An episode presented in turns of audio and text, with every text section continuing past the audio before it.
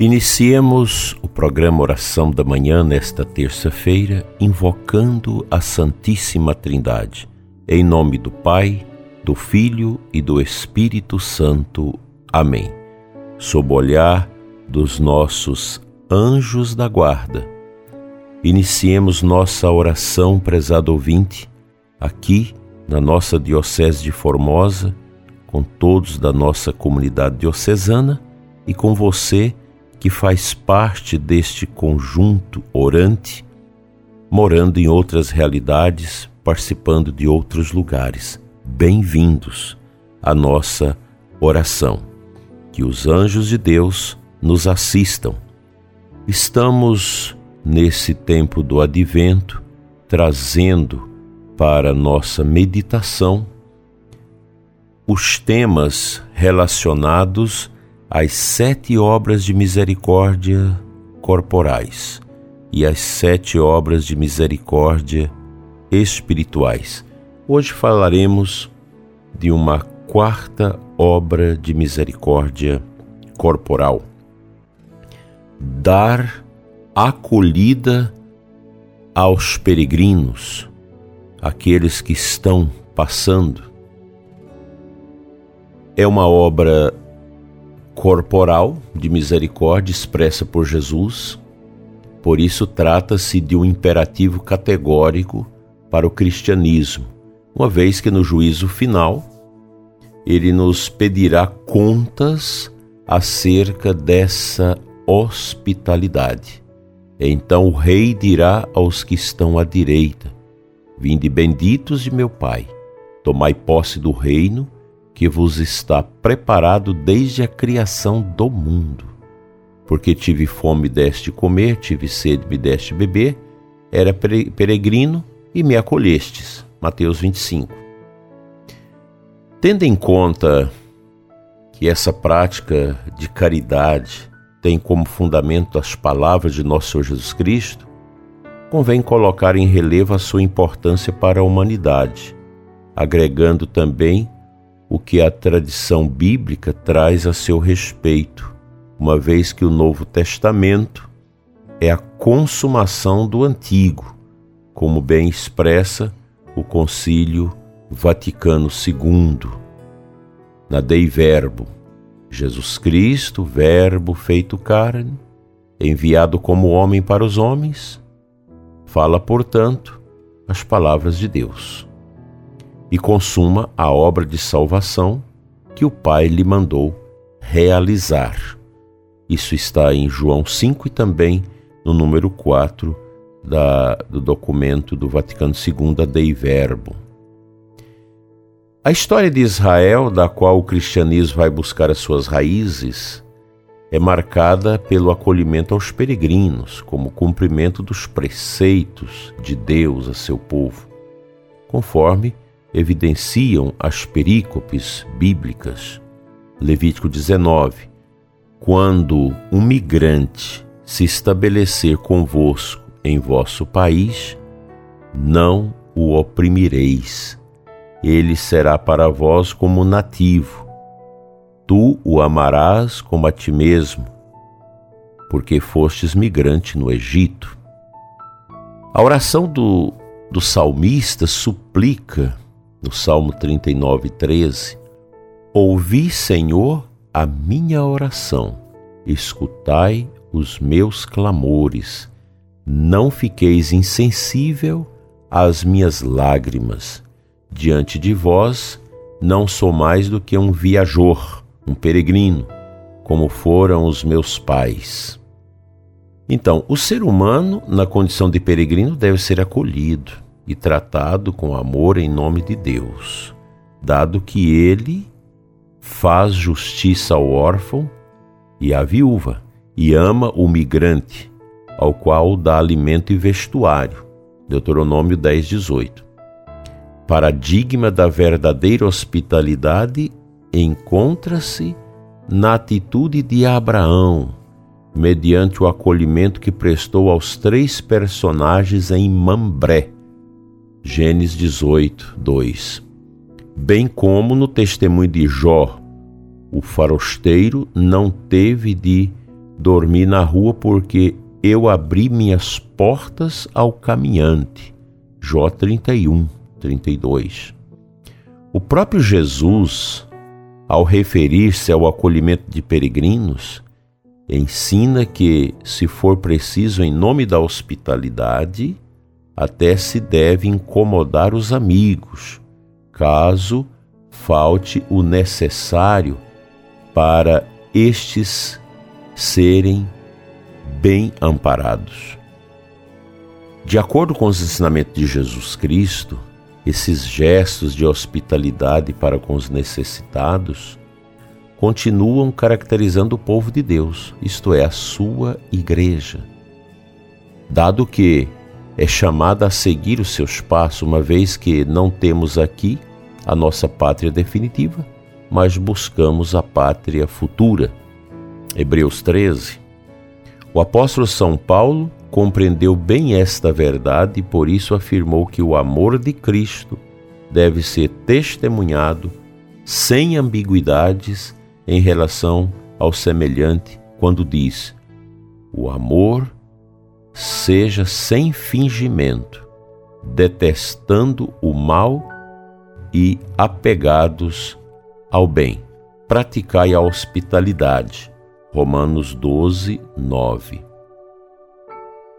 Assim, prezado ouvinte, no decurso dos séculos, a tradição cristã, guardiã de tão grande doutrina, tem buscado incutir nos seus fiéis a caridade fraterna, com relevante zelo pelos necessitados, por aqueles mais carentes, já que neles o, o seu Senhor quis se fazer presente de maneira singular. Jesus diz: Todas as vezes que fizeste isso a um destes meus mais pequeninos, foi a mim que o fizestes. Neste horizonte, pode-se afirmar que muitos são os frutos de santidade colhidos pela Igreja Católica a partir dos inúmeros testemunhos de seus santos e santas que dedicaram as suas vidas ao serviço da caridade.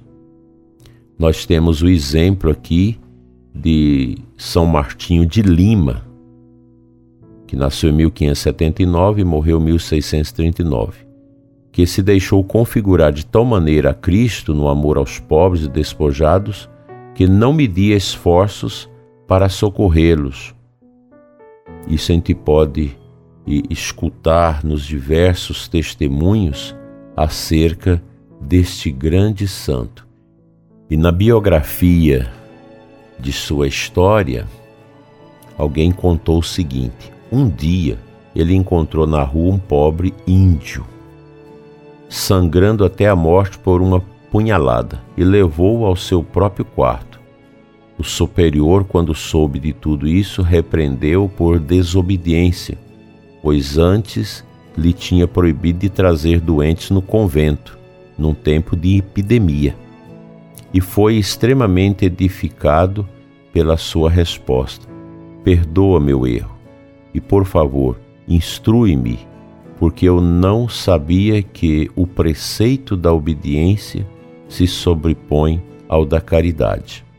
Então o superior deu-lhe liberdade para seguir as suas inspirações posteriormente no exercício da misericórdia. Que coisa bonita e grandiosa.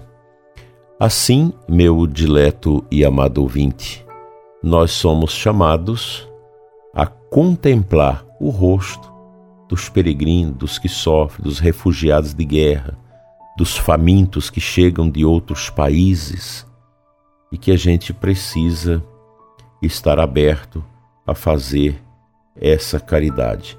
E aqui no Brasil, como nós temos tanta complicação, a gente deve sempre procurar aquelas instituições sérias, probas, que cuidam verdadeiramente do acolhimento aos pobres. É claro que eu não vou dizer para você acolher uma pessoa que está na rua, na sua casa, que a gente não sabe, mas nós não podemos deixar de ajudar, de acolher, de, dar a comida, dar uma roupa, dar uma água, dar condições para que estas pessoas tenham dignidade, procurar albergues e outras condições para acolher os que sofrem. Que Deus nos ajude a fazê-lo com exatidão e muita fé.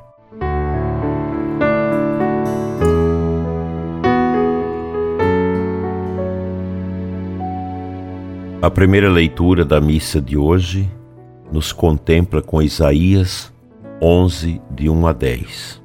Compartilho com você os dois últimos versículos. Não haverá danos nem mortes por todo o meu santo monte. A terra estará tão repleta do saber do Senhor quanto as águas que cobrem o mar. Naquele dia, a raiz de Jessé se erguerá como um sinal entre os povos. Hão de buscá-la as nações, e gloriosa será a sua morada.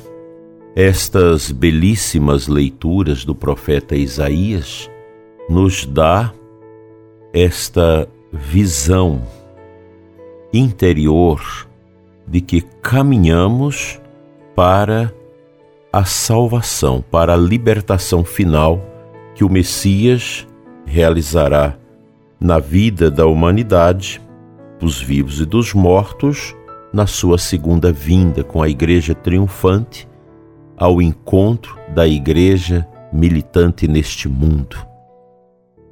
Toda a liturgia desse tempo maravilhoso do advento deve produzir dentro de nós esse movimento da espera do Senhor que vem e esta certeza de fé que nós caminhamos venturosamente para esta luz que Ele vai produzindo dentro de nós. A pessoa humana não é um amontoado de matéria. Não somos apenas um corpo, nós somos um espírito encarnado num corpo. Esse espírito criado por Deus para viver eternamente com Ele. Esse espírito, essa dimensão profunda da nossa sobrenaturalidade, desta realidade transcendente que somos, é capaz de acolher, mesmo na nossa precariedade humana carregada de limites, esta compreensão de uma luz que é maior do que a luz deste mundo. É esta latência que faz o cristão viver as obras de misericórdia. Você toma consciência que nós somos um nada sem Deus, mas com Deus somos tudo. E para sermos de Deus, nós não podemos ter a nossa pessoa como a nossa propriedade, como centro de tudo, mas o outro como ícone, como imagem de Deus para mim. Sobremaneira, o pobre, o sofredor, que necessita e carece da ação bondosa, caritativa de nossas mãos cristãs. Tenhamos o coração em Deus.